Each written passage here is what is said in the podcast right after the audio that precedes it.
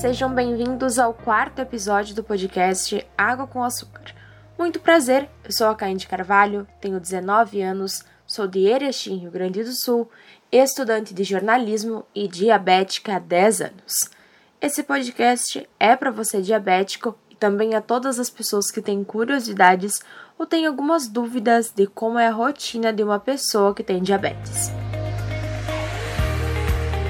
Certamente você já passou por alguma situação de estresse e notou que a tua glicose subiu, mesmo sem você ter comido nada durante o dia. Então, é porque existe uma relação entre o diabetes e o emocional. Isso porque grandes emoções podem influenciar hormônios que têm relação direta na ação da insulina no organismo. Quando nós passamos por um período de estresse, o organismo ele acredita estar em perigo liberando mais hormônios no corpo.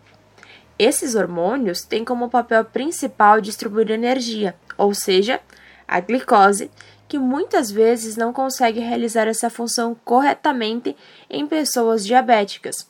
Ou seja, sem insulina no corpo e a taxa de glicose circulando no organismo, a glicemia sobe, muitas vezes sem nós nem sabermos o porquê que ela subiu.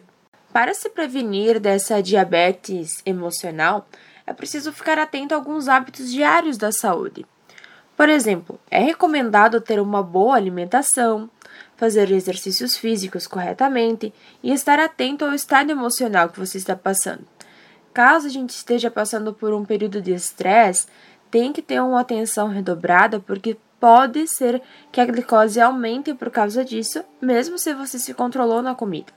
É aconselhável fazer atividades físicas que você gosta e que você se sinta bem.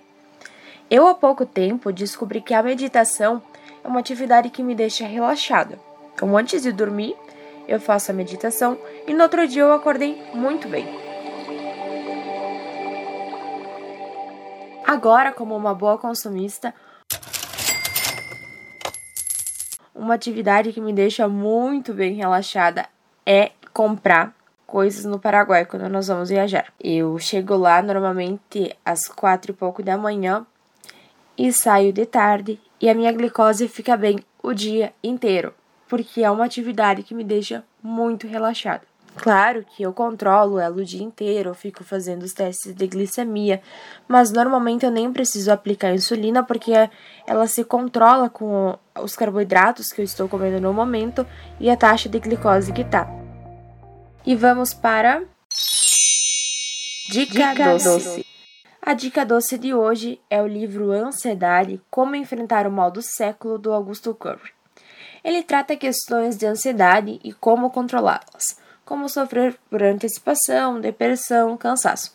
Vale muito a pena a leitura.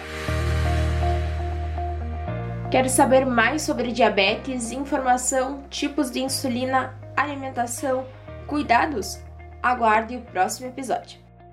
Agora deixe uma música de meditação para você se tranquilizar, equilibrar as energias, focar a atenção e relaxar. A música foi produzida para o canal do YouTube Música Para. Até mais!